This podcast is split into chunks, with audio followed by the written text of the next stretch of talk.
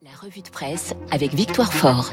Victoire. Bonjour Augustin, bonjour à tous. Dans la presse ce matin, quinoa, flamme tricolore et piqûre. En ce lundi 9 août, jour J pour le pass sanitaire, le Figaro veut comprendre la géographie de la fracture vaccinale. Où la défiance est-elle la plus forte Et pourquoi? Sans surprise, carte et sondage à l'appui, la réponse est en partie sociale. On est moins vacciné dans les périphéries et dans les départements défavorisés, moins vacciné aussi dans les zones très fortement rurales. Mais le Figaro dézoome et à l'échelle nationale, le Sud est moins vacciné que le Nord. La défiance vis-à-vis du vaccin contre le Covid est la plus forte dans un axe allant de l'Ariège jusqu'aux Alpes. Vous êtes-vous déjà demandé s'il y avait un lien entre l'assiette, entre ce qu'on mange et l'aiguille, Augustin? Alors non, pas vraiment, je dois dire que je ne suis pas allé jusque-là. Entre le mode de vie et la vaccination, en tout cas, le Figaro a cherché à savoir. Le quotidien tente un parallèle entre l'importance de la culture bio et la défiance vaccinale. Parallèle aussi entre l'implantation des médecines douces et la couverture vaccinale. Ça semble un peu tiré par les cheveux, je vous l'accorde, mais ça marche. Là où les sophrologues et les légumes secs bio fleurissent, piqûre trépasse. CQFD, nous dit le Figaro, qui écrit Si l'on devait caricaturer, on parlerait du bobo nantais et du décroissant ardéchois. Je vous laisse méditer. Et le quotidien va plus loin et regarde aussi les urnes, bien sûr, pour comprendre qui sont les rétifs à la vaccination. Et là, nouvel enseignement de Perpignan à Nice, le Rassemblement national fait de très bons scores et les frileux du vaccin sont proportionnellement plus nombreux que dans le reste du pays. Est-ce qu'on peut faire un lien donc entre cet électorat et la défiance vaccinale, Victoire? Le journal tente de mettre les deux données en lumière. Le Figaro note pas moins de 38% des électeurs de Marine Le Pen déclaraient fin juillet n'avoir reçu aucune injection, contre 26% seulement dans l'ensemble de la population. Ce sont des chiffres de l'IFOP. Alors il y en a un qui a décidé de surfer sur la vague des antipasses RN compatibles, c'est Florian Philippot, présent dans vos journaux. Oui, on l'a vu en tête de cortège dans les manifestations de ce week-end. Tous les week-ends dans les rues de la capitale, il mouille la chemise, mais ne tombe pas le costume pour autant. C'est l'histoire d'un comeback, dit Lacroix, avec l'opportunisme comme fil conducteur décrit l'humanité. Le Monde consacre une pleine page à cet ancien frontiste qui a décidé de faire bande à part avec son mouvement Les Patriotes et de semer la zizanie dans son ancienne famille. Il n'y a pas de mauvaise publicité, semble nous dire le quotidien du soir, et l'essentiel en politique, c'est d'occuper l'espace. Occuper l'espace vaille que vaille, même si cela implique d'assumer quelques incohérences. Florian Philippot avoue donc avoir changé de ligne. Très pro-confinement au début, il a changé de bord. Il y a eu des mesures absurdes comme le masque en extérieur. C'est devenu de plus en plus délirant, dit-il.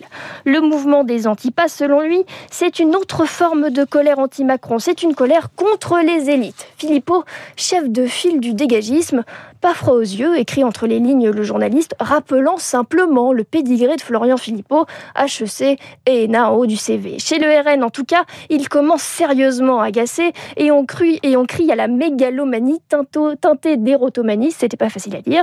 Il est complètement illuminé, souffle un membre du parti de Marine Le Pen. Florian Philippot est en mal de lumière, assure ses anciens camarades, entraînés par les réseaux sociaux. En tout cas, il leur habille pour l'hiver. Est-ce que ça fonctionne, cette stratégie de Florian Philippot?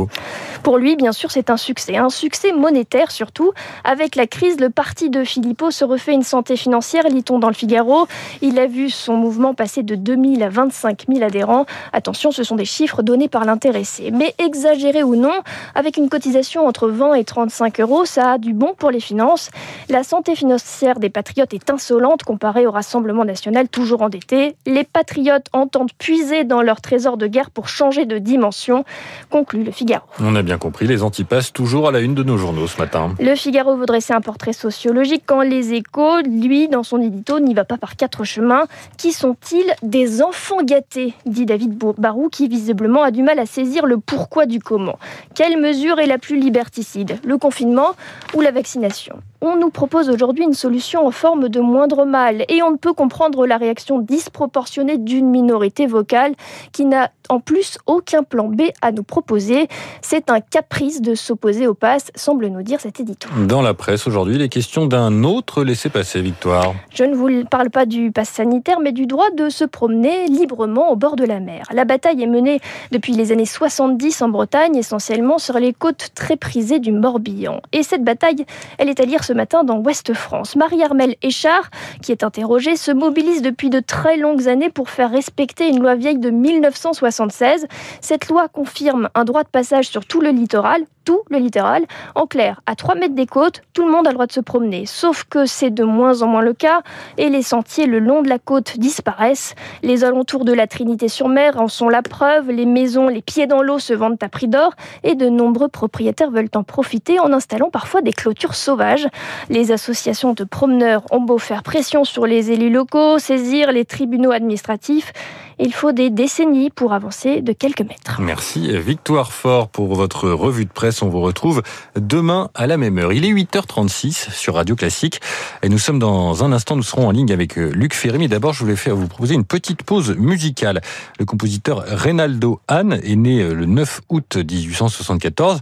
Alors aujourd'hui, on s'en souvient surtout comme du compagnon euh, de Marcel Proust et son travail est un peu moins connu. Voici un extrait, le trio Ô mon bel inconnu tiré de l'opérette du même nom.